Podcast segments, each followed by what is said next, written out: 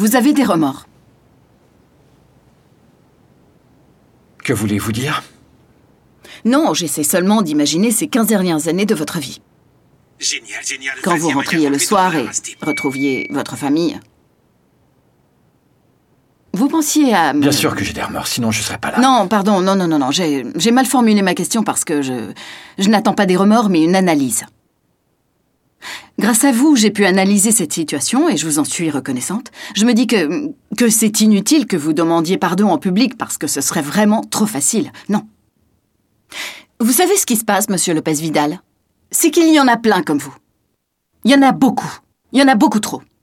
Et j'ai le sentiment que le seul espoir que nous avons pour que des gens comme vous ne reviennent plus, c'est à travers l'analyse et la réflexion. Et donc répondez s'il vous plaît à cette question.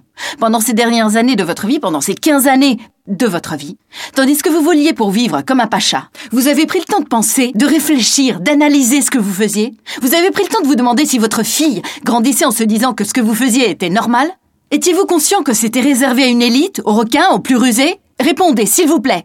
Parce que j'ai du mal à imaginer que quelqu'un d'aussi intelligent que vous n'ait pas pris le temps de penser, et si vous l'avez fait, si vous avez réfléchi, je peux pas non plus concevoir que vous ayez pu dormir la nuit tranquillement avec la vie que vous meniez. Donc répondez à ma question. Avez-vous pris le temps de penser une seule fois, une seconde de votre vie, un instant, pendant toute cette époque, à ce que vous faisiez? Tony, Ouais. t'as vu ça? Il se passe la même chose dans le film. Ah, t'inquiète, c'est de la merde ce film. J'ai l'impression qu'il y a quelque chose d'important. C'est quand t'as dit il est 9h, c'est ça? C'est ça qui est important? C'est vrai, remarque, 9h c'est assez important comme horaire parce que c'est l'heure d'aller dormir. Remarque, une fois, je me souviens, il était couché vers minuit 10. Pourtant, moi j'étais fatigué après. Oh, J'y passerai des jours, des nuits, des mois s'il le faut. Non, de Dieu de bordel de merde. Ah, tu m'en tailles. Tu m'en fous. Ah, je suis fou. Ah, Tolstoy. Ah, ton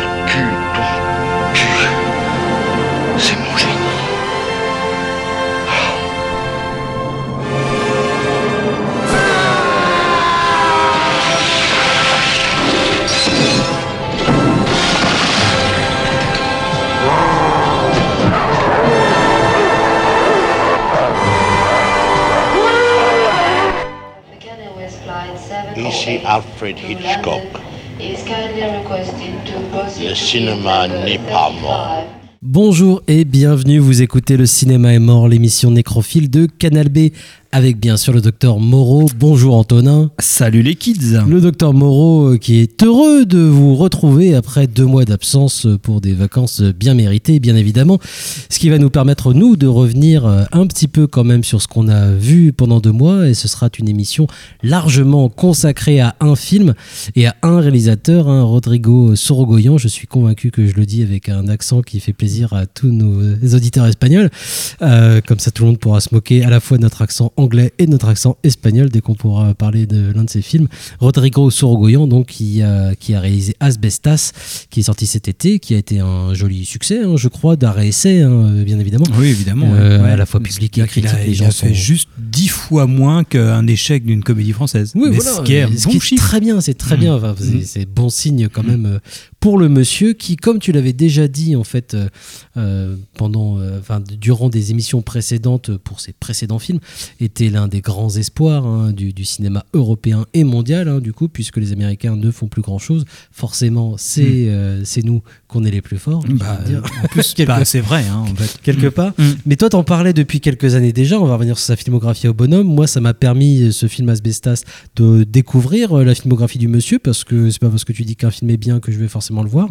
Et c'était le cas. Il a fallu que tu attendes que Télérama fasse sa couverture dessus. Exactement. Ils ont fait ça, c'est vrai. je, je suis pas sûr. En tout cas, je sais que le masque et la plume a beaucoup aimé. Oui. Et ça, c'est forcément. J'ai euh, écouté comme tous les dimanches, religieusement. C'est pas mal de commencer cette année en se disant tiens, on est d'accord enfin avec le masque et la plume. tu vois, on, a, on, on est vieux maintenant, on est, on est d'accord avec ces. On ces a la maturité pour comprendre enfin où ils veulent en venir. C'est assez rassurant. Ça m'a permis donc, de, je disais, de revoir euh, ces films. Pour ceux qui connaissent pas euh, Rodrigo Sorogoyen, il y a quand même peut-être un ou deux titres qui pourront euh, parler. Il avait été euh, découvert entre guillemets par le public et la critique avec euh, qui est Dios nos perdone. Je suis Ouais, fois- pas mal, je très bien, très bien. moqué de moi Mm. pour le Mm. dire comme ça, mais euh, donc ça c'était il y a, il y a 5-6 ans, quelque chose comme ça. Et puis depuis, il avait fait notamment Madré et puis sa série euh, Anti-Disturbios. El Reino. euh, El Reno aussi, Mm. c'est vrai, merci de l'avoir euh, mentionné. J'ai même eu l'occasion du coup de voir son premier long métrage Stockholm, euh, qui est disponible à Los Angeles. J'ai passé de très jolies vacances. Et, euh, et bon, le Stockholm est loin d'avoir les qualités qu'ont ses œuvres suivantes, mais, mais déjà on, on observait hein, quelques idées qu'on pourra retrouver, dont on reparlera plus tard de toute façon. Euh, juste vite fait, moi je voulais préciser aussi, toi tu pourras revenir après sur déjà ce que tu avais dit dans les précédentes émissions, mais que Sorogoyan c'est un, c'est un jeune cinéaste, il est dans la force de l'âge et on a... C'est-à-dire qu'il a mon âge. Il- exactement, c'est ce que je voulais, il a ton âge, tu es jeune euh, Antonin, mais tu n'es pas cinéaste. Tu aurais été cinéaste, en fait tu aurais pu être vraiment jeune, mais en Mhm. fait non. Donc tu es déjà un, un vieux con, tu Je- été critique, donc Ouais, t'es c'est ça, c'est ça. façon. Tu Je es né- ressemble à Denis Ménochet euh, sur, un flanc de montagne avec euh, 50 ouais, kilos avec mon chien. Euh, donc ouais, il est jeune, il sort d'une école de cinéma. Et je dis, je dis ça pourquoi? C'est parce qu'en général, quand on, on parle d'un cinéaste et qu'il sort d'une école de cinéma, c'est pas toujours très bon signe. On a un truc un peu scolaire. Alors peut-être que les écoles espagnoles sont, meilleures que les écoles françaises. Mais, euh, mais, moi, ça m'a surpris de me dire tiens, ce type sort d'une école de cinéma. Et, euh, et en effet, tu, on sent dans, dans ces films qu'il connaît et qu'il maîtrise le cinéma, surtout qu'il l'a digéré. On en reparlera aussi, je, pense, plus tard. Mais, mais, mais ça m'a surpris. Enfin, ça m'a surpris, oui et non. C'est-à-dire que on sent justement en effet que c'est un, type qui connaît le cinéma, mais pas quelqu'un qui. C'est pas un.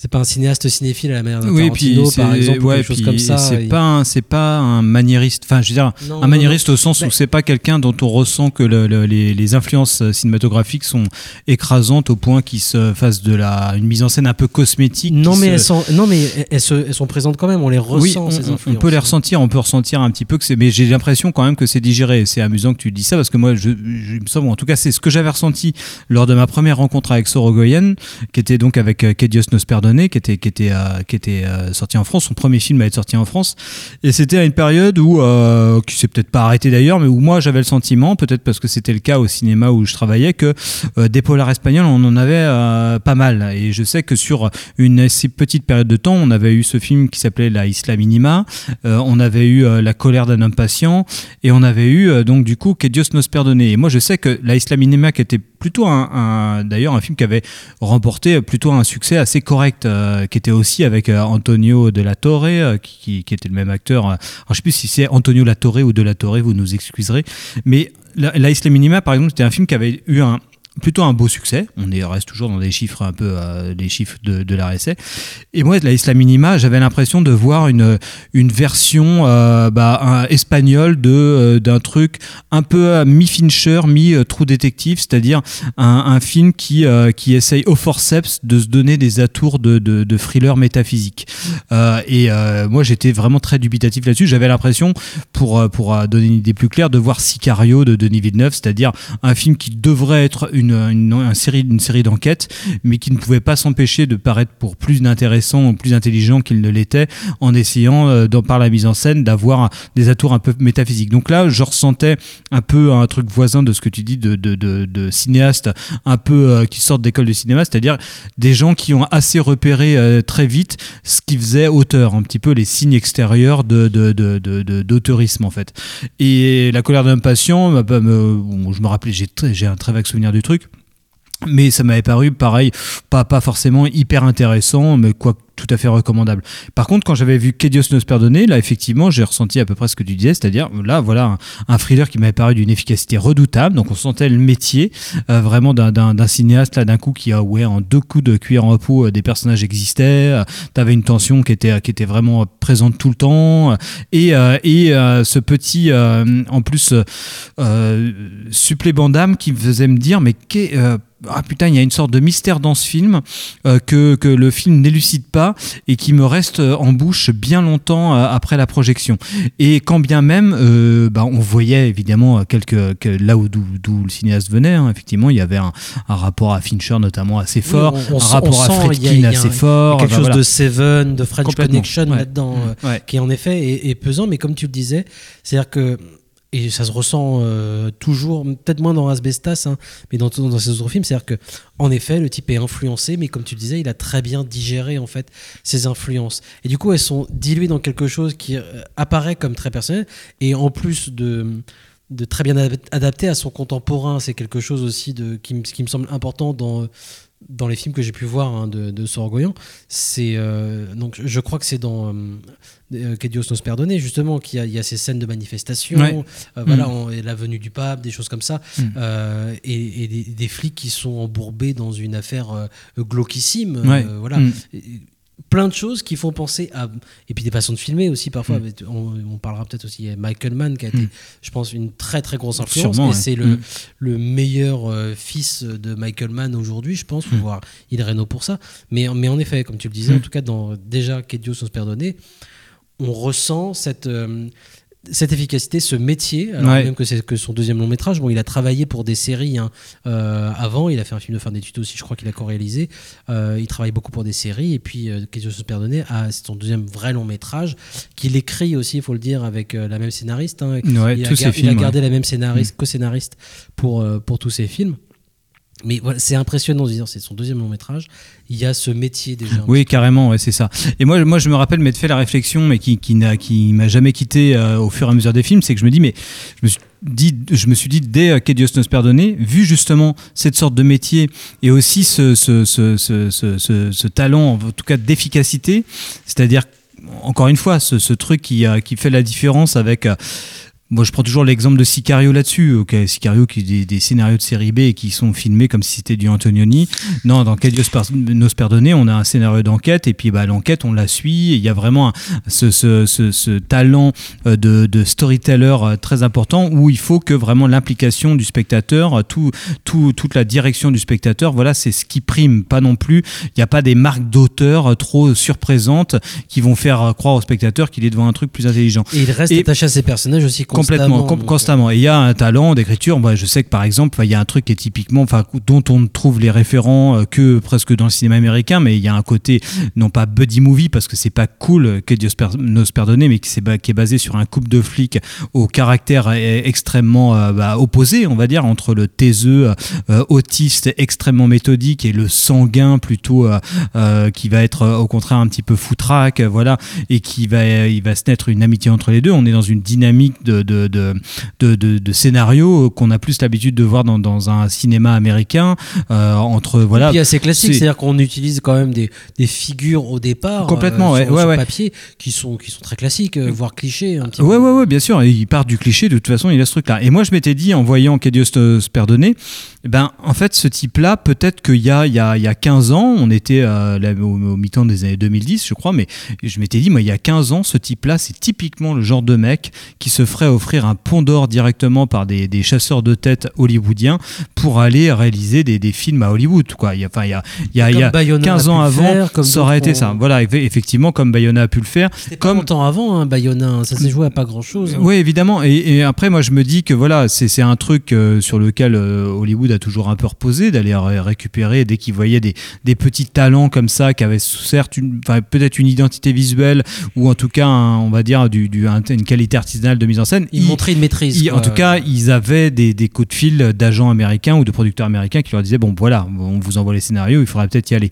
Euh, bon, je ne sais pas si ça a été le cas pour Sorogoyen. J'ai pas vu d'interview de lui où il parlait de ce truc-là. Toujours est-il qu'a priori, il a fait le choix, euh, si jamais on lui a offert l'opportunité, de, de, de rester en Espagne. Contrairement à justement Bayona, c'est le bon exemple parce que Bayona, c'est sûrement aussi un des types où je m'étais dit ça en voyant l'orphelinat et je m'étais dit bah oui clairement on est dans quelqu'un qui gère un maximum c'est un digne héritier du cinéma Spielberg il a une vraie euh, façon de, de- il sait raconter des histoires avec des images et des sons et euh, lui il s'est complètement cassé les dents la preuve avec les deux épisodes du, du Seigneur des Anneaux qu'il a pas convaincu réalisé hein, le fait qu'il soit encore embauché pour faire l'Océan des Anneaux alors qu'il a fait euh, Jurassic World 2. euh, Oui, non, mais c'est ça. C'est qu'il s'est pas complètement cassé les dents et qu'il est encore embauché. Il, a, il fait sa carrière. Bien sûr, bien sûr. Mais par Et- contre, en effet, c'est pas le même rapport au cinéma. Ah non, hein. carrément pas. Enfin, dur, quand on compare euh, The Impossible, tu vois, de, de Bayona et quelques minutes après minuit ou euh, l'orphelinat, il n'y a, y a plus aucune trace de ce talent-là et de, de l'auteur qu'on pouvait voir euh, en germe dans tous ces, ces films-là, dans les travaux qu'il fait à Hollywood. On en reparlera dans on 10 en- ans, ça se on en trouve, on découvrira peut-être. que Jurassic World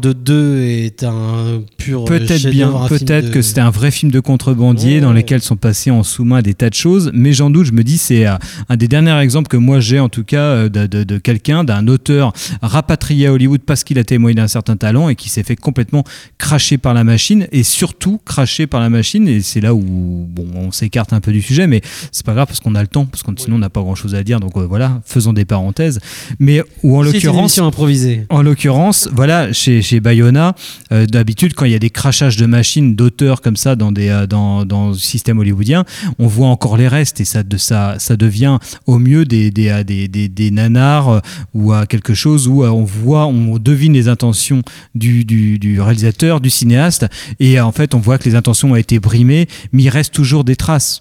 Bah là, pour avoir vu Jurassic World 2 et euh, le- Les Seigneurs des Anneaux, on se dit, bah non, il y a, il y a zéro trace de ce qui a fait que moi j'ai pu euh, adorer quelques minutes dire après que le monsieur ou- a baissé sa culotte et c'est bon, il prend son chèque. Je pense que c'est beaucoup plus compliqué dans les systèmes de production actuels pour ces, ce genre de, de, de gars de faire leur Les chemin. studios américains ne permettent plus aujourd'hui, de toute façon on peut. Peut-être, ouais. Les Mm. studios américains, grosso modo, aujourd'hui ne permettent plus aux cinéastes de faire euh, ce qu'ils veulent, à de rares exceptions qui disparaissent encore et encore.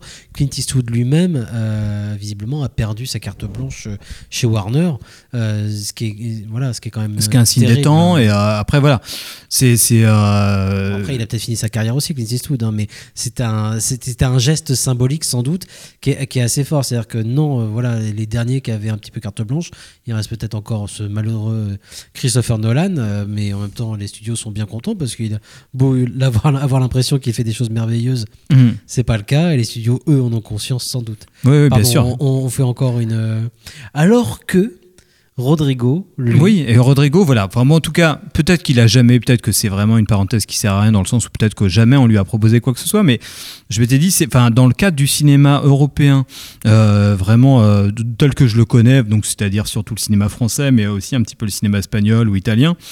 Euh, bah, par exemple, il y a un autre cas, un autre exemple hein, dans le cinéma italien qui, qui est pas si éloigné que ça de Bayona, mais qui est Stefano Solima, qui lui, par, pour le coup, a, a tout à fait réussi à faire son Sicario 2, qui est largement supérieur au 1 et qui est un réalisateur italien qui complètement s'est exercé dans des trucs assez voisins parce que d'ailleurs son film à cab re- ressemble vachement à la série de, de, de Sorogoyen Antidisturbios qui Bon, suit une compagnie de CRS. mais- Et voilà, moi en tout cas, moi ce qui, ce qui me, moi le premier, le premier euh, euh, truc qui m'a marqué chez Sorogoyen et qui ne m'a jamais quitté euh, au fur et à mesure des, des, des visionnages de ces, de ces films qui sont venus après, c'est euh, l'extraordinaire qualité artisanale de son cinéma en termes de storytelling et de mise en scène en, en- sur un plan euh, purement euh, euh, de, de mise en scène, de direction de spectateur, en le sens Oui. où tu regardes les films, tu te fais pas chier. Et aussi, et après là c'est le truc le- qui m'a saisi assez rapidement aussi, surtout enfin, même dès, dès El Reino qui suivait un petit peu enfin qui suivait Que Dios nos perdonne, c'est la variété du style quoi. C'est qu'au bout d'un moment tu dis le le mec il est capable en de faire la même famille, les mêmes acteurs, Voilà. euh, les mêmes techniciens, même, même euh, musicien, je crois que même chez FOP, voilà, il y a Ouais, des ouais, a acteurs, tout- il a les mêmes euh, acteurs. Il y a une famille qui se crée déjà en fait Mm. euh, dès les Renault, on sentait du coup, enfin je dis ça en voyant en ayant le film après, mais on sentait il y a une famille qui s'est créée en effet, mais un ton complètement différent et là on rentre dans un thriller politique. Complètement. Et là, pour le coup, le style de Lumet, de Network aussi, de et qui est dans un ouais et de Man évidemment, enfin qui s'ouvre oui, ces beaucoup. auspices de Man. Moi, je sais que ça m'avait. en mode euh, du coup euh, the, Inf- euh, the- zut, The euh, Insider. The Insider, Mm. voilà. Ouais. Et c'est vrai qu'il a même repris des plans de Man, de, de filmer la, la caméra Ça derrière l'épaule. là-dessus, ouais. Mm. Euh, et, ça, et, et en même temps, en voyant ça, euh, moi, ce qui m'a marqué aussi en voyant voyant ce genre de plan mal foutu qui reprend uniquement une esthétique de Michael Mann, normalement, ça m'aurait complètement déprimé et, et sorti du film en me disant mais à quoi ça sert de recréer euh, et là, en même temps, il, a juste utilisé ça, utilisé ça j'ai l'impression, pour, euh, pour instaurer une ambiance, justement, pour nous remettre dans une atmosphère. Et ça fonctionne complètement. C'est-à-dire qu'il a créé très vite, en un plan, en fait, grâce à ça, une atmosphère. Il fait un plan à la manne. Et après, il- voilà, il va, il va créer son propre truc. L'impression, voilà, je, je vous donne euh, ce qui, ce qui me donne la base. Et après, je me libère. Et plus le film euh, avance, plus il se libère justement de, de ses influences, tout en gardant cette maîtrise constante qu'il avait déjà dans In Reno, qui fait que tu es entraîné par le récit. Il a un grand sens du récit et c'est un grand directeur d'acteurs aussi. Ah oui, oui, c'est euh, bah, c'est là, là, là-dessus sur les acteurs, c'est assez fou. Et c'est vrai que ouais, dans El Reno, euh, bon, pour ceux qui n'ont pas vu le film, c'est un film qui est relativement disponible, hein, il, me, il me semble, mais, euh, Oui. mais euh, qui est vraiment à voir. C'est c'est presque un pur film du dimanche soir, un peu comme tous ces films. Après, on parlera de Madrid, qui est vraiment pas le pur film du dimanche soir, mais, mais sur, euh, sur, euh, dans El Reno, on est vraiment dans le thriller euh, qui va à 100 à l'heure, en fait, quoi, et, euh, et que- que- qu'on- qu'on- qu'on- qui sont plutôt rares. Enfin, surtout que maintenant, le cinéma américain a arrêté de faire du, du film euh, dit adulte, qui, enfin, en termes de catégorie économique, mais où là, on est vraiment ouais, dans, un, dans un film d'action euh, 100%, euh, qui, qui n'arrête pas, euh, qui est de l'action par le dialogue et compagnie, où euh, tout... tout C'est euh, son film le plus bavard. euh, qui, est- qui est- priori. ouais, qui est, qui est très bavard et tout ça, et qui, qui est dans mais, le, mais le pas thriller. bavard, c'est- et puis c'est pas un rythme à l'italienne non Mm. plus où ça. Non, c'est les gens parlent, mais tu as le temps de de- d'apprécier les, les choses entre guillemets. C'est-à-dire qu'on n'est pas dans la screwball comédie, on n'est pas dans le cinéma. Non, non, non, non. Donc ça, ça cause, mais euh, mais le, le rythme est toujours présent. En fait. Oui, oui, c'est toujours présent. ouais. Évidemment, tu vas avoir des moments de justement les stases un peu maniennes qui vont arriver avec euh, justement le, le moment où le personnage est complètement perdu. Et c'était un film assez fascinant, moi, que j'ai- j'ai vraiment aimé à la deuxième vision, ce film-là, parce que moi, j'ai été vraiment assez handicapé par les, les rappels à, à Man au, au tout début. C'est vrai que ça m'a un peu gêné. Euh, le côté hyper hystérique du film, enfin hystérique, qui m'avait paru hystérique en premier lieu, euh, m'avait plutôt gêné. Je me dis, bon, bah, voilà, et, surtout, ce qui m'a gêné aussi, c'est le côté euh, qui, sur lequel repose un peu le film. hein. C'est-à-dire qu'on suit vraiment un personnage qui est, qui est- quand même un gros connard quoi, pendant, pendant tout, le, tout, le, tout le long du film. Et, euh, et au, final, c'est un, presque un cas d'école parce que c'est vraiment le truc où on suit quelqu'un qui est moralement quand même très difficile à, à soutenir. C'est un homme politique. Et, et euh, sauf que qui- par la- la- la- les, joies du, du- des mécanismes cinématographiques, euh, de l'identification et Tout le monde est contre lui, En- donc même si ouais. lui il est mauvais, on s'attache à ce on personnage. s'attache qui à lui. Cherche uniquement à se défendre en fait et à sauver sa peau. Complètement. On est dans des mécanismes de suspense Hitchcockien ou tout ce qu'on veut, des mécanismes dramaturgiques qui fait qu'on va suivre ce personnage-là et on aura toujours euh, cette petite voix peut-être dans notre tête qui va nous dire, mais enfin peut-être, mais en même temps pas autant que tu plonges parce que c'est lamentable ce que tu fais. Et, euh, et on est dans un dans, dans, on est quand même dans une figure euh, qui, qui va qui, qui, est hyper euh, qui est hyper compliqué à soutenir et qui moi je m'étais dit, je sais, la première vision, je m'étais dit bah voilà quelqu'un qui pourrait, pourrait se faire piéger par sa propre maîtrise, par, par sa propre maîtrise du récit et tout ça, parce qu'il pourrait, vu qu'il est tellement talentueux, il peut nous intéresser, il peut nous faire nous intéresser à n'importe quoi.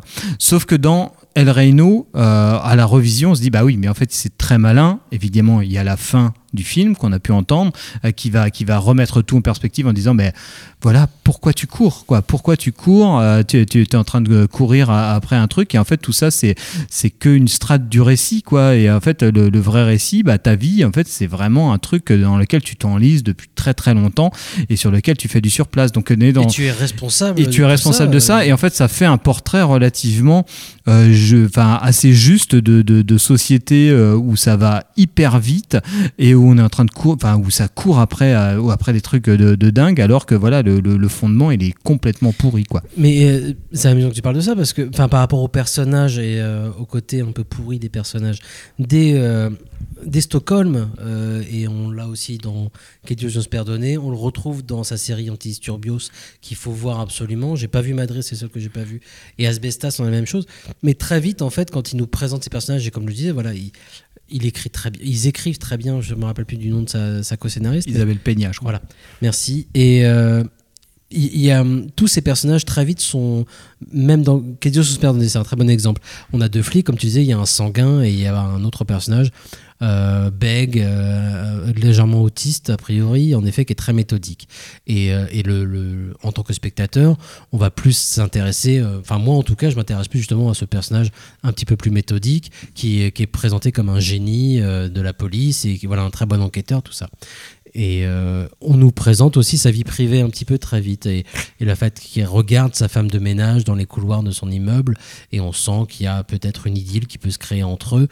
Euh, on, on récupère des, des, des, des, des- des trucs hein, de- du, du cinéma euh, voilà, contemporain. Voilà, il y a des choses qui sont. bon. le, le sanguin, évidemment, on sait qu'il peut partir à tout moment. On apprend, on voit des images d'archives comme quoi il a tapé sur un collègue. On- lui, on sait qu'il est dangereux, quoi. Très vite, il va nous montrer que ce personnage méthodique aussi et bègue, et ben en fait, il peut être une brute. En fait, il y a une séquence terrifiante où euh, cette femme de ménage vient lui offrir une, euh, un gazpacho et euh, puis il va tenter de la violer, hein, Mm. en fait. Ouais. Et c'est très tôt Mm. dans le film, en fait. Et après, il faut que le spectateur se dépatouille un petit peu avec ce truc-là. C'est-à-dire que ces personnages veulent bien faire leur travail aussi, en fait. Mais euh, oui, au- chez eux, en fait, bah, c'est des, des enfoirés. En. Ouais. Enfin, c'est des types dangereux, un petit peu, quoi. Et, euh, et voilà, tu, tu- après tu dois te dépatouiller. Ils sont dans une, en- une enquête vraiment poisseuse avec quelqu'un de vraiment monstrueux qu'ils essayent d'attraper, mais eux non plus sont pas, euh, sont pas nets. Quoi. Dans sa série Antidisturbios, on retrouvera la même chose euh, sur six épisodes avec des personnages. Et même dans Asbestas, il y a quelque chose alors de moins marqué peut-être, Ouais, mais quand même, qui fait tout le sel du film. mais quand même, Mm, ouais. justement, les Mm. personnages ne sont pas. euh, c'est voilà, à Mm. aucun moment on aura des personnages blancs comme neige. Ouais. C'est un bonhomme qui va être à la recherche de ce gros gris et il va essayer de le faire ressentir au spectateur. Oui, oui, oui. Je pense que c'est ça aussi qui fait la, la grande force et qui fait qu'on est tellement euh, imprégné quand même par, euh, par les films. Ah ouais, je pense que c'est ça, parce que euh, après on reviendra, on viendra à parler bah, de, de Asbestas. Euh, après, je sais même pas si ça vaut le coup de faire un détour par Madrid. qui- qui- Juste un peu pour, pour euh, finir un petit peu sur le tour d'horizon, en tout cas du rapport à Sorogoyen qu'on pouvait avoir jusqu'à Asbestas. Madrid, c'est quand même un film aussi un peu particulier. Quoi. C'est, enfin, à la fois, ça a été peut-être un moment de rupture pour certains, parce qu'on a quand même deux thrillers, El Reino et Que Dios nos perdone, qui sont vraiment redoutables d'efficacité. Et là, d'un coup, on a El Madre, qui est un film qui est un peu spécial, parce que c'est un peu à la manière de... de Antonioni, euh, du coup, un petit peu, non à la manière d'Antonioni, mais en fait, pour euh, parler en fait du contexte de production, c'est que Sorogoyen est l'auteur d'un court métrage qui dure 10 minutes, euh, qui a qui l'a fait un peu parler de lui, qui a fait le tour des festivals, hein, un court métrage qui repose qui, sur qui- qui- qui l'a fait après Il Reno quand même. hein, qu'il a fait après ah oui après El Reno Ouais, ouais, d'accord ok Le court métrage c'est 2018 et D'accord, ok, c'est 2019. ok. Donc, en tout cas, un, court métrage qui, qui, qui, qui a un concept de, de court métrage de suspense absolument radical, qui est particulièrement euh, compliqué à regarder quand tu es parent, et c'est pourquoi euh, Étienne ne l'a pas vu. Et en fait, il a fait un prolongement euh, suite à ce court métrage-là, donc qui, se, qui aboutit sur euh, séparation d'une mère avec son, avec, son, avec son enfant, la disparition de l'enfant. Et euh, le, film après euh, consiste à l'errance de cette mère-là sur des plages du, euh, du sud de la côte ouest de la, de la France, sud-ouest de la France, sur les, les plages des Landes, à la recherche d'un enfant et qui va aboutir su- sur une sorte de de projection, cristallisation sur un, un autre enfant que- qui, qui serait peut-être le sien, mais qui serait pas vraiment là-dessus. Donc on est sur une tonalité euh, euh, plutôt contem- pas, non pas contemplative, ça serait pas le bon adjectif, Non, mais, il y a- euh, y, y un assez- truc quelque part entre Antoni- Antonioni et Hitchcock. Quoi. oui, il y, a un- il y a un petit truc. Aventura ouais. et Vertigo. Voilà, ça serait un petit peu, un petit peu côté Aventura euh, surtout, quoi, et dans, dans cette sorte de, de, de, autant les films précédents étaient quand même gorgés euh, euh, en, en sur-régime quasiment euh, narratif, visuel quelque part, et là on est dans une sorte de dépouillement, la plage, des, des grandes, des grandes stases, des plans assez longs et, plutôt dépouillés d'informations visuelles en tout cas, et au contraire, il, euh, aussi euh, des, un film qui qui ne, qui ne, qui ne carburait aussi qu'à l'absence. Et ça, c'est assez intéressant. C'est qu'à la fois, on a dit que ce, type-là était capable de vraiment créer vraiment du récit à, à- gogo, euh, de la tension psychologique à gogo, de la tension à vraiment euh, de visuel vraiment à gogo. Et en fait, il peut, il peut vraiment aussi euh, tabler aussi sur un, sur un cinéma complètement dépouillé qui va ne carburer au contraire qu'à l'absence, l'absence de cet enfant qui va venir habiter le, le- champ, c'est-à-dire ce hors-champ qui va venir contaminer ce, ce, champ et, comment cet personnage-là va essayer de faire, voilà, faire entrer. retrouve euh, il- il- ce film de rupture où il va essayer de, de- de montrer l'invisible. En tout cas, Voilà. il part à la recherche de cet invisible. Complètement. La base du cinéma. Exactement, il va rechercher l'invisible. C'est la base du cinéma, tu l'as bien dit, et on peut arrêter l'émission là. Et voilà, et on passe à, euh, et après à Asbestas. Alors, euh, moi, av- avant Asbestas, Antidisturbios, je crois qu'il l'a fait entre les deux, du coup, cette mini-série. Me semble-t-il, qui, ouais. qui, qui, malgré tout, alors, euh, c'est toujours compliqué de parler d'une, série. euh, là, ce serait un film de 6 heures presque, mais c'est vraiment construit comme une série. euh, on n'est plus dans le cinéma. J'ai l'impression de pouvoir revoir euh, la dis- distinction vraiment entre les deux quand euh, je vois ça. C'est-à-dire que pourquoi Sorogoyan fait Antidisturbios en série et pas, et pas en film de cinéma? Alors, la, première belle surprise que j'ai pu avoir, moi, devant Antisturbio, c'est de me dire tiens, la télé espagnole produit ce genre d'objet, et c'est merveilleux de se dire qu'il y a une télévision. Mais C'est euh, parce qu'ils ont Canal Plus en Espagne, c'est pour ça. non, mais qu'il y a une, une chaîne de télé, des chaînes de Mm. télé qui produisent et qui diffusent ce genre de série. Je trouve ça euh, très rassurant, en Mm. fait. Euh, Ça fait, ça fait du bien. Et euh, en termes de rythme et d'action et de suspense et de, voire de, de violence et de brutalité, on retrouve tout à fait hein, euh, tout ce que Sorogoyan a pu montrer avant.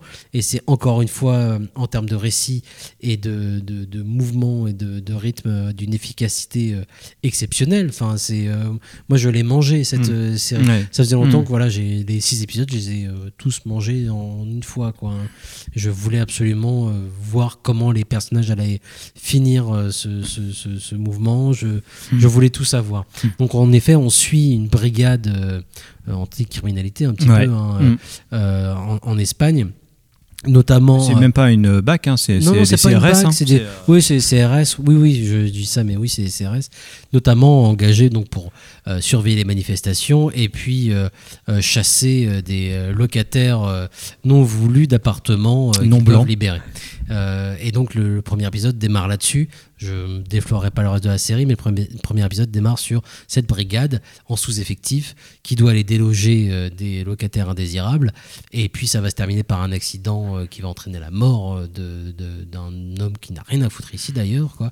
Et ça, va s'en suivre une enquête, donc on va suivre plusieurs services. De, voilà, on va suivre la brigade en elle-même, comment elle, vit cette, cet accident, la police des polices, grosso modo, hein, qui va enquêter sur cet accident, et puis euh, différents, euh, euh, pas politiciens, mais gens haut placés qui sont impliqués malgré eux dans cet accident. C'est fascinant, il faut absolument voir Antisturbios. Je pense qu'elle est disponible à Los Angeles d'ailleurs, il faut aller voir, voir ça. Et, et je crois, hein, si je dis pas de bêtises, qu'il a fait ça entre Madré justement et Asbestas. Et c'est surprenant, du coup, de découvrir euh, Asbestas euh, après ces objets-là, en fait, parce que lui encore, il détonne. On retrouve, bien évidemment, tout un tas d'éléments euh, dont on a déjà parlé, euh, mais déjà dans le décor, c'est-à-dire qu'on va changer sensiblement de décor, on se trouve... Alors, c'est dans quelle montagne qu'on est? La Galice. c'est la Gaïs. Euh, mais, mais voilà, dans un hameau, euh, euh, campagne, Il Reno, on était vraiment en pleine ville. Ouais. Castillo se perdonnait pareil. Stockholm Voilà, c'est la. Lozère de l'Espagne. Euh, voilà, et là, on Mm. se retrouve vraiment dans un, dans un hameau. Et, et je te laisserai peut-être présenter le film. Moi, j'avais une inquiétude énorme et je tenais à, à en parler quand même. Et ça va peut-être te lancer aussi quand même sur un truc. C'est que Sorogoyan lui-même, il a fait une belle promotion en France. hein.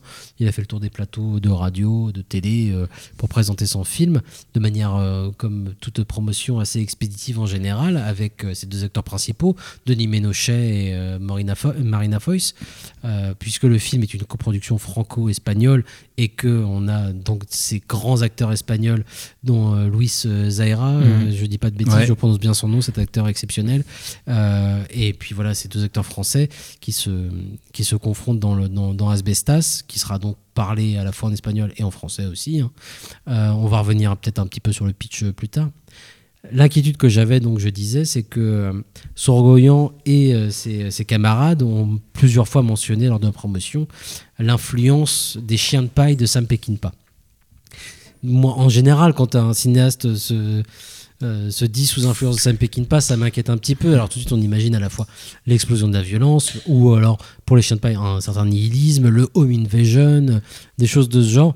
Il y a beaucoup, beaucoup d'images qui arrivent en tête, et d'aller voir un film en ayant en tête que le cinéaste est sous influence des chiens de paille de Sam Peckinpah, Bon, j'ai envie de me dire, bah, je sais très bien comment ça va se terminer, grosso modo, quoi. C'était euh, un peu ça aussi que j'avais en tête. Ok, je vois où il veut en venir. Et sans déflorer le, le film, qui dure un peu plus de deux heures, hein, quand même. Bah après, on va être obligé de déflorer, je pense, si on veut en parler. Bon, alors j'invite tous les auditeurs ouais. qui n'ont pas vu Asbestas à ne plus nous écouter. Euh, tout de suite et puis d'attendre que le film sorte en Blu-ray ou il y a encore Bah, quelques cinémas. parce que plein de. Il y a des cinémas qui Mm. le diffusent Mm. encore, c'est vrai qu'il faut euh, jetez-vous là-dessus, donc arrêtez d'écouter. Mais c'est vrai que le, le- il y a une première partie dans Asbestas, on va en reparler, qui est d'une tension incroyable, euh, montée crescendo euh, de, justement de conflits euh, entre voisins où tu sens que ça va partir très loin en cacahuète. Et en effet, dans cette première partie, on a des éléments des chiens de paille. très marquants, je pense notamment à l'animal pendu. voilà, il y a des choses en effet qui rappellent très fortement les chiens de paille. Et puis il y a cette rupture incroyable en plein milieu du film, une rupture qu'il avait déjà essayé, mais pas de façon aussi euh, nette euh, de, de- faire, notamment dans Stockholm. Euh, et une deuxième partie où en effet on va changer de ton complètement. Et là il est plus du tout question justement de, de violence ou de, tension, mais de reconstruction et de se de, se permettre via la discussion et via l'intelligence de, de résoudre les problèmes en fait. Et donc c'est c'est exactement en fait l'inverse des chiens de paille. Et c'est peut-être c'est peut-être malin de sa part à Sorogoyan d'avoir justement évoqué ce film-là lors de, la promotion des conférences de presse. Euh, justement, c'est-à-dire que euh, on en parlait euh, en antenne, donc j'espère que je vais pas me, prendre les pieds dans le tapis trop en en, recausant, mais euh, il y, a, quelque chose euh, là-dedans qui, moi, me fascine. C'est que. Non, je vais pas réussir. Je vais te laisser. euh, je, je vais retrouver mes esprits. je vais réussir à, à élaborer ma pensée. Ouais, Et, ouais, non, euh, mais parce que moi, je vais, je vais pouvoir rebondir là-dessus. Parce que, enfin, moi, c'est quelque chose qui me fascine dans le truc. Parce que, effectivement, on est. euh, la, la base euh, des, des chiens de paille, on va dire, tout comme de beaucoup de films reposant sur le truc du redneck, ça repose sur une opposition binaire assez forte et assez nette de, euh, de l'intellectuel euh, civilisé euh, contre quelque chose de plus primitif et archaïque. Euh, la, civ- la, la- la civilisation, la ville contre la nature, euh, le- le- la barbarie. euh, aussi, pas que les chiens de paille. quoi. Effectivement, euh, on sait, c'est pas, cette opposition binaire, elle est là, elle est, elle est très complexe dans beaucoup de films, dans Les Chiens de paille également. Ça veut pas dire, voilà, Dustin Hoffman c'est le bien, les, les mecs c'est le mal, Délivrance c'est pas du tout ça non plus. Mais on a dans une opposition assez binaire entre la, ceux qui arrivent à, par exemple, ceux qui arrivent à manier le langage et ceux qui n'y arrivent pas. Euh, par exemple, euh, des, des livrances, on a un peu ça, les mecs qui jactent euh, sans arrêt et ceux qui s'expriment par borborigme ou par la musique dans le cas du, du, du, du, du, mec handicapé mental qui joue de la guitare et ceux qui, qui- Banjo. qui, demandent du banjo et qui demandent d'imiter le cri du cochon. Donc bestialité contre l'intelligence, machin, on a, on a ce genre d'opposition. Et, et ce qui serait relativement une, une, une fausse piste dans Asbestas, alors une fausse piste ou, ou peut-être savamment une fausse piste par Sorogoyen parce que au final, ce qui n'a pas été assez dit, c'est que euh, les- la discussion, euh, le, le- le- la, la domination par le langage qui serait peut-être euh, du côté de personnages de Ménochet en première partie, euh, surtout de Ménochet d'ailleurs, euh, en fait, elle est vachement du côté de Louise Zahera, qui est pour le coup, en fait, enfin, elle est tout autant du côté de Louise Zahera, voire même ça. plus en fait, parce que Parce le- qu'il impose plus sa parole. et, aussi, en, et en fait, c'est un raisonneur euh, aussi. C'est quelqu'un qui raisonne va- vachement. Le film s'ouvre quand même sur une discussion, euh, une imposition de la discussion ou de son point de vue, mais par le par la- l'argumentation, certes violente dans la façon d'imposer son propos, mais qui repose sur une sorte de d'argumentation où genre violence est verbale, je, dois je, cette violence-là s'exprime par le par le par, par le verbe, par vraiment le- quoi. Et, et, et de imposer et- sa voix. imposer C'est vraiment l'ancienne introduction, c'est Oui. ça. c'est J'impose ma voix. J'impose ma voix. j'impose- mon propos. Et c'est- c'est c'est marrant parce que c'est- ça, ça, vient, ça, ça vient un peu en contradiction de, de tous les films, les redneck movies, on pourrait dire, parce que c'est un, un peu ça. On, si on veut ra- rattacher Asbestas aux redneck movies, c'est déjà une opposition assez frontale. Quoi. Le mec qui dit, bah voilà, il s'est passé ça avec le neveu de machin, il nous a entubé. Toi, qu'est-ce que tu fais comme quelqu'un t'entube? Ouais, mais c'est le- on le connaît très bien, l'oncle. Oui, mais d'accord, mais voilà.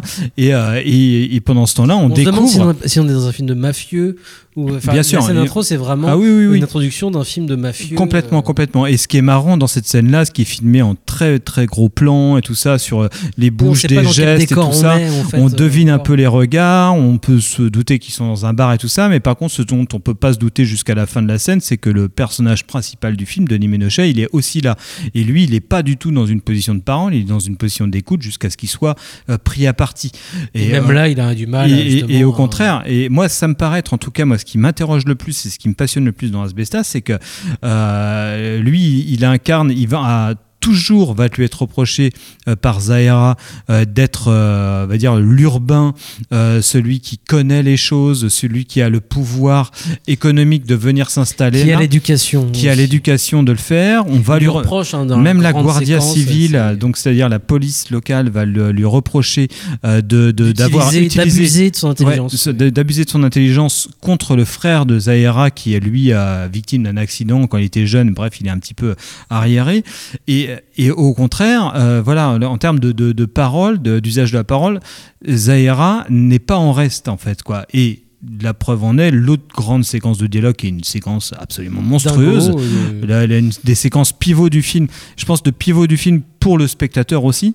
Où là, on était obligé de te rendre compte que tu dis ah ouais mais en fait Zahira il a pas complètement tort quoi. En C'est- fait, oui, c'est ça. Non seulement il n'a pas complètement oui. tort, puis en plus, Mm. il exprime son propos. Il exprime son point de vue. Cette séquence, euh, C'est une j'en séquence une petite ouais, pause, ouais. parce que cette séquence est absolument dingo. Donc elle arrive euh, au premier tiers du film, je dirais, quelque chose comme ça, pas loin de la moitié. Peut-être la moitié, je pense même. Pas loin de la la moitié, du film. Un dialogue entre justement, c'est donc voilà, c'est euh, on n'a pas expliqué de quoi ça causait, mais un couple de Français qui est installé du coup dans cette région, qui compte bien euh, y rester et puis qui sont maraîchers, voilà, et euh, mais qui ont voté contre l'installation d'éoliennes. dans la dans le dans leur région en fait enfin c'est pas leur région c'est Ouais, dans- sur leur enfin, flanc de montagne, en sur leur flanc de montagne Mm. Ils ont voté contre et du coup les éoliennes ne vont pas être implantées là. Euh, et du coup leurs voisins qui, qui ont grandi ici leurs grands-parents aussi euh, eux ils espéraient en fait que les éoliennes soient plantées parce que ça leur rapportait de l'argent dont ils avaient besoin pour partir. Mm. ils veulent absolument partir. Et euh, ces français eux au contraire ils sont installés ils veulent rester et puis ils veulent pas qu'il y ait des éoliennes qui soient plantées euh, devant chez eux et puis ils sont en train de retaper toutes les maisons un peu abandonnées de la ville pour ramener des gens pour faire vivre cette, euh, cette région Ouais. euh, et, euh, et du coup, s'il y a des éoliennes juste devant, bah, plus personne n'y viendra en fait. Puis il faut savoir apprécier le paysage et puis respecter le paysage, tout ça. Et il y a ce dialogue, comme tu le disais, complètement dingo. C'est un plan séquence quasiment Ouais. fixe de la discussion entre deux bonhommes qui argumentent, qui présentent tous les deux euh, leur, leur point de vue en fait. Et tous les deux ont d'excellents arguments en fait. La séquence est terrible parce que les acteurs sont exceptionnels, Ah oui, c'est- parce euh, qu'il ouais. a trouvé le bon emplacement pour sa caméra, Mm. parce qu'il c'est très très bien écrit, Mm. c'est euh, c'est formidable. Et à, la fin de cette séquence-là, c'est terrible parce que tu dis, bah oui, je... en effet, ce personnage du, du voisin qui bosse là, qui trime avec son petit frère attardé euh, et sa mère qui veut euh, absolument pouvoir s'enfuir d'ici et puis offrir quelque chose à sa mère aussi, Mm. a voulu autre chose, ils sont jamais sortis. Là, cet argent-là, il exprime tout ça à Ménochet qui lui est- a envie de faire vivre cette euh, région qui est, Mm. c'est terrifiant, Mm. c'est terrifiant. Ouais, ouais, et surtout ouais. que à la fin de la séquence, les deux personnages comme le spectateur sont conscients qu'on est dans une impasse. Et qu'évidemment ça, il va, va- il y a quelqu'un qui va trinquer en fait. Mm.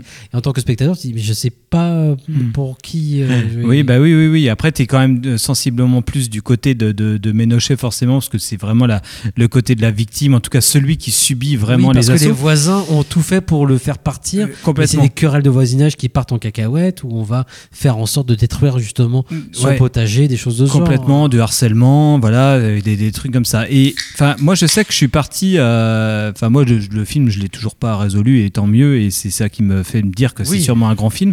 Mais par contre, euh, je, je sais que je suis hyper interrogé. euh, par rapport à l'accueil du film, qui est un, accueil euh, hyper positif, mais je sais qu'il y, a- il y a plusieurs personnes qui, qui disaient, bah, une fois que le personnage de Ménochet, et là c'est le spoil et il fallait arrêter, mais que le, le personnage de Ménochet meurt, euh, bah, forcément on se retrouve, en tout cas le, le- le récit ne va s'attacher euh, que au personnage de Marina Foïs qui reste sans, sans son mari. Quoi. Et c'est couillu comme et- rupture. Et c'est une, bah, une rupture assez couillue, d'autant qu'elle intervient vraiment aux deux tiers du récit. Il reste plus qu'un tiers de film sur un film qui dure 2h20. Voilà, il reste 40 minutes, 50 minutes là.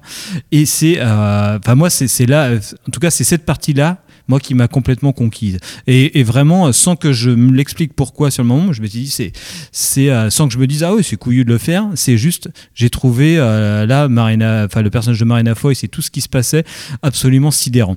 Il y a un petit bémol, hein, c'est euh, peut-être un jeu d'acteur en dessous au niveau de, de- de sa fille. Mais moi, je suis- je puisque suis- le couple a ouais. une fille. hein, et, oui, euh, moi, moi je suis même pas persuadé de ça. Après, je me, je me dis euh, pour. c'est pas très voulu. Mais, euh, Bah moi je me dis c'est c'est c'est très c'est le prix à payer pour faire un truc aussi casse-gueule dans, une, euh, dans un film qui reste un- une sorte de, de, de huis clos euh, à ciel ouvert, on va dire, où d'un coup un nouveau personnage arrive là-dedans et qui a une rupture très frontale, on sait en tant que spectateur que le film n'est pas fini et que tu as un nouveau personnage et une nouvelle a- a- actrice qui arrive et que c'est difficile euh, pour elle de rentrer dans le film et qu'on l'accepte euh, directement. Et il y a une très grande séquence qui permet de le faire. Et complètement. Et il y a une séquence qui répond un petit peu aussi dans une sorte de confrontation de point de vue euh, totale et qui, en, plus repose sur le même truc. C'est qu'on se dit, euh, pourquoi tu restes, euh, Marina Foïs quoi? Pourquoi tu restes? Et que la, personnage lui dit, mais euh, non, mais pourquoi tu restes? Et au fur et à mesure des réactions de Marina Foïs, on se dit, mais putain, mais elle est con, celle qui lui dit, pourquoi tu restes? Tu comprends le truc. Mais en, même temps, c'est. moi, ce qui m'a interrogé vachement, c'est que je, me suis dit, effectivement, ça passait par, par Marina Foïs, que j'ai trouvé extraordinaire là-dedans. C'est que je me suis dit, rôle, euh, elle est incroyable, elle a une présence incroyable euh, là-dedans. Et je me suis dit, euh, effectivement, la patronne. hein. on sait, on sait que c'est vraiment, enfin, on sait que c'est une grande actrice. Même dans des films que j'aime pas, je me dis, ouais, c'est une super grande actrice au sens du métier, c'est une super grande actrice. Mais là, elle avait ce caractère de présence de genre, elle est dans la, dans l'endroit, elle y appartient. Elle appartient à l'endroit dans lequel elle est. Elle appartient à, à son, à sa maison quand elle est dans sa maison. Et elle film, appartient dans le champ où elle travaille. Elle appartient dans la forêt qu'elle traverse. Et en fait, je me dis, mais en fait, c'est génial parce qu'en fait, c'est ça le sujet du film. C'est que se dire, et, et quand en, en repensant au film, je me disais, mais en fait, Denis Ménochet, pendant tout le film, euh, c'est super et tout, mais ça reste le rôle, si on prend le film comme un western, du cow-boy qui arrive dans un endroit, qui a ses propres règles et qui va arriver avec le patron du ranch qui veut le faire l'é- l'éjecter tout ça. Sorgoyan a parlé de ça. hein, de- Et oui, il voulait faire sûr. son film comme un western. Ça, euh, ça, ça, ça se voit que, que voilà, il y a, il y a cette, référence cinéphilique là, et surtout dans le rapport que, que, que Ménochet a à, la, à, à ce qui à son entourage, c'est un rapport très euh, contemplatif. Il, il, le regarde, il le contemple, Il et le filme d'ailleurs. oui, oui. Parce qu'un de ses outils qu'il va avoir pour euh, confondre ses ennemis, c'est de les filmer avec une petite caméra. Il est dans une position, enfin en tout cas, de euh, spectateur de ce qu'il a. C'est quelqu'un intellectuel qui a réfléchi au fait que lui, il s'est réveillé, il dit, il s'est réveillé bourré dans cet endroit-là, il a vu l'endroit, il veut y être, il veut regarder l'endroit. Et en fait, il est dans une position de genre, euh, je, regarde cet endroit que j'aime, je veux y appartenir. Ce qui se passe, à mon avis, dans la deuxième partie, ce qui est, euh, ce qui est incroyable, c'est que Marina Foïs ne regarde pas l'endroit, elle y est à cet endroit-là. Et c'est ce qu'elle essaye d'expliquer à sa fille et tout ça, mais je dis, mais, moi, peut-être que c'est horrible, mais cet endroit-là, j'y suis. C'est ce qu'elle, euh, c'est, assez...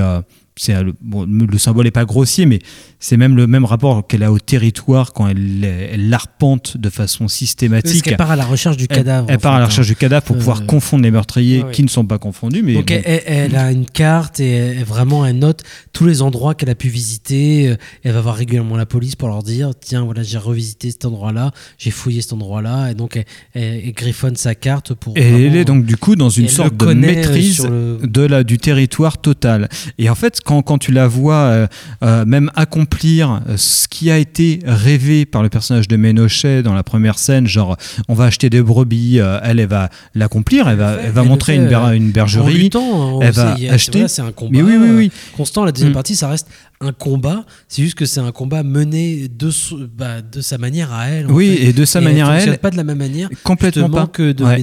Était euh, en mode justement comme tu le disais c'est-à-dire qu'il a il a il s'est réveillé bourré enfin il a il a des, des, des envies il a euh, presque des, des, des rêves de, de ce qu'on pourrait faire et euh, tu sens que ça traîne un petit peu puis que c'est empêché constamment elle quand elle s'y met tout se réalise euh, Ouais, en ouais, fait. ouais, ouais. Et il y a ce truc très beau, hein, qui, qui passe aussi par le truc du genre, où, euh, où la, la- sa fille lui dit Mais putain, mais t'as toujours été dans les basques de papa, euh, et t'as toujours suivi ce qu'il voulait faire. oui, mais je oui, dis Mais.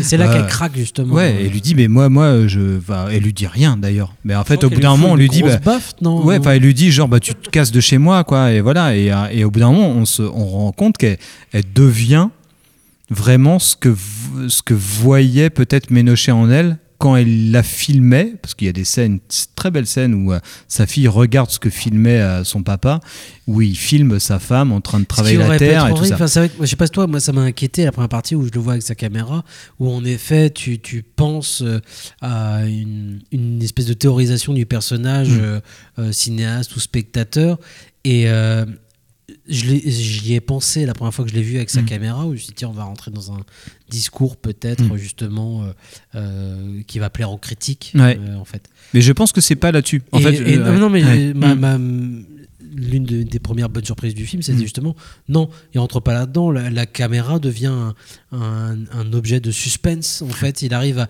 à tout renverser et à remettre en termes d'écriture et de mise en scène dans, dans la tension, dans le genre, dans le rythme, dans le cinéma Mm. en fait. Ouais, ouais, et je à pense. aucun moment, moi, Mm. je- en regardant le film, je me posais des questions de, Mm. de critique, de non, non, bien sûr. de quoi Bah, que ce de- soit. D'autant loin de Palma, plus, bah, bien sûr, puisque d'autant plus que c'est complètement désamorcé ce truc-là à, à plusieurs reprises, hein, parce qu'en fait tout ce qu'il a fait avec sa caméra euh, pour l'intrigue, ça n'a servi à rien. Il ne filme que des choses absolument inutiles. Euh, et quand sa caméra est retrouvée euh, par Marina Foïs dans la dans la deuxième partie, ça n'a servi à rien parce que la carte SD a été complètement bousillée par l'humidité. Et par contre, le seul moment où finalement sa caméra sert à quelque chose, évidemment, c'est dans cette scène où sa fille regarde le- euh, des, des, des, des vieilles vidéos filmées par son papa et qui voit son papa filmer le, sa, le film de sa femme.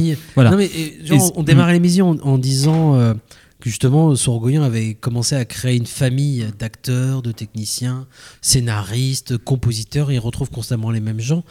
Et, euh, et en fait, je me suis demandé au cours de l'émission, est-ce que finalement le cinéaste auquel il se rapprocherait pas le plus, ce serait presque Coppola justement, à, à refaire ces voilà, il, du, du cinéma de famille en fait. euh, Bah, je, moi, je pense, quoi. après, je sais pas comment il fonctionnait tout ça, mais je pense que, bah, pour, euh, en tout cas, pour ce qui concerne les, les, les rapports, ce que les acteurs racontaient un peu le truc sur le, le tournage, je pense que ça devait être un peu ça, mais.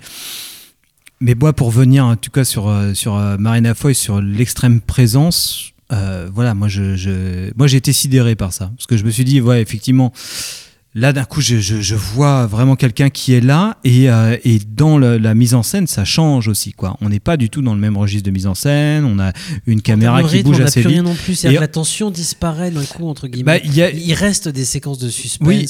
et c'est- ça reste tendu, mais c'est plus tout la même non, chose. c'est pas du tout pareil parce qu'au contraire, il s'agit euh, d'éviter. La, la- en fait, c'est marrant parce que tout s'inverse. C'est-à-dire que la, la personnage de la fille aimerait bien retrouver cette tension parce que elle, dans sa tête, cette tension, elle est là. Elle ne peut pas euh, imaginer de retrouver dans l'endroit où les, les meurtriers de son père euh, sont là. Alors que Marina Foïs euh, est dans son territoire et arpente le territoire euh, qu'elle a en, en faisant Elle tout comme si cette menace euh, n'existait pas et, et- et dans Elle une comme- parfaite non, maîtrise. Elle, ouais, c'est elle- pas comme si elle, elle est consciente, mais elle maîtrise. Oui, elle Et- maîtrise. Et, c'est ce qu'elle explique à sa fille, le marché des bêtes, parce qu'il y a une séquence Ouais, formidable qui est incroyable. où elle va justement chercher ses chèvres Mm. que le mari rêvait d'avoir.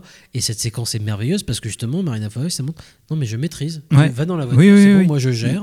Je vais les porter, les bêtes. Je vais tout faire. Il n'y a Mm. pas de problème, je maîtrise tout. Mais cette fait. scène est incroyable parce que tu te dis, mais elle est, elle est- ouais, elle est complètement euh, dans, dans, euh, dans, dans, dans son truc. Là, on comprend évidemment les enjeux de cette, cette discussion qu'elle avait avec sa fille. On se dit, mais ouais, voilà, c'est, c'était, euh, c'est, c'est, euh, moi, je suis là parce que c'est, c'est ma place d'être là. Et puis, bah, ceux qui essayent de m'entuber, que ce soit, euh, ou, euh, bah, voilà, c'est, bah, c'est, c'est pas possible. Je continuerai mon chemin. Donc, on a, en termes de mise en scène, ça suit. On est sur un plan séquence hyper long qui devait être hyper complexe avec, euh, on trimballe les brebis, on trimballe les brebis dans la, dans la remorque et tout ça, avec le regard euh, complètement euh, affolé de la, fille de Marina Foïs qui est là, qui est à se dire, mais, mais non, mais ce film, le film là peut pas continuer. En fait, le film de euh, Marina Foïs euh, dans, dans cette villa peut pas continuer. Tu peux pas faire euh, autrement que de, réagir par rapport à la présence des meurtriers potentiels de ton mari ici. Et sauf que, bon, Marina Foïs ne fait pas rien. Elle est en train d'arpenter le territoire à par ailleurs tous les après-midi pour, le- pour les confondre. Elle va y parvenir. Mais on est dans cette sorte de, différence entre Ménochet auparavant, qui est dans, un rapport certes louable. C'est, le film ne condamne pas, et moi non plus, et puis voilà. Mais d'un, rapport assez rêveur par rapport à la chose. Il y a le côté très Don Quichotte chez Ménochet. Il y a un symbole assez fort. Il est devant les éoliennes. C'est ce côté euh, néo-rural. Le film parle assez bien, assez justement de ce, ce phénomène. Qui, qui- encore qui- une fois, tu vois, qui- il, arrive à, à- à aborder un sujet euh, assez contemporain, justement. Mm. C'est-à-dire que c'est quelque chose de très euh, Oui, bien sûr. concret Mm. Mm. aujourd'hui. Euh, il va être temps de terminer, mais justement, j'ai retrouvé ce que je voulais dire par rapport euh, au chien de paille tout à l'heure, et c'est exactement ce que qu'on vient de raconter. euh, en fait, les, chi- les chiens de paille, comme tout un tas de, films de home invasion euh, auxquels ressemble la première partie de, de, de, Asbestas, on s'attend euh, à ce que les personnages puissent enfin, dans un cinéma américain classique par exemple, hein, non pas punir le, le- le vilain, mais en tout cas un déchaînement de violence. C'est Mm. le, le truc Ouais. du chien de paille, c'est que voilà, la violence est partout. J'étais surpris que du coup, Sorogoyan euh, parle de ce film parce que justement, on démarre avec des, des- sous des auspices de, de, de films sous cette tension-là où tout va partir en cacahuète et la violence est partout et puis forcément il va falloir que ça explose à un moment pour libérer la tension Euh, libérer la tension pour les personnages et pour le spectateur. C'est très important. Enfin moi en tant que spectateur j'ai été habitué à ça. C'est vrai que libérer Ouais, ouais. en fait la Le tension à un moment c'est Mm. un truc un peu comme du porno hein, voilà. Mm. à la fin du film faut libérer le- la, la chose. Et là cette dernière partie de, de Asbestas est en effet formidable pour tout ce que tu as dit Mm. mais il y a quelque chose de, de- de- pour coup, pour moi, de profondément euh, euh, nouveau en fait. Il y a vraiment une rupture. Et dans cette dernière partie qui va durer en effet au moins un tiers du film, la résolution ne va jamais passer par la violence. Comme tu disais, c'est la Ouais. maîtrise, Mm. la maîtrise du, du personnage de, de- de Marina Foïs, euh, son intelligence, sa discussion, euh, tout en est, sans perdre de vue, en effet, le fait que ses voisins ont tué son mari, Mm. on est convaincu, Mm. elle en demandera pas, et elle a raison, Mm. On le sait, en fait. Mais elle va régler ce problème-là via justement une enquête qui n'est pas. Voilà, elle va en effet se réapproprier le méthodique. territoire Mm. et la discussion. Euh, et notamment, il y a une séquence où elle va passer à travers les deux frères pour aller parler à cette mère Mm. euh, qui, qui est là en distance, qui était vraiment le personnage. Mais là, c'est une scène extraordinaire, ça, hein. C'était une Mm. figure Ouais. euh, dans le fond, en fait, pour lui expliquer voilà, vos deux fils, ils sont foutus, en fait. Par contre, nous, on va rester voisines. Moi, je vais rester là. Ouais. On va rester voisines. Il faut qu'on vive ensemble, Ouais. en fait. Et en fait, comme résolu- cette résolution de film, je l'ai trouvé vraiment magnifique. Ouais, c'était ouais, ouais, vraiment, termes- c'était magnifique. Je pèse mes mots. C'est-à-dire qu'on va, moi qui partais pour un film à la chien Mm. de paille, justement, où on va se balancer de l'huile euh, qui boue euh, sur la gueule ou des, euh, des pièges à loups ou des choses de ce genre. Non. C'est une très belle séquence Mm. où on va régler ça entre nous, en fait. Ouais, ouais, Et on va vivre ensemble.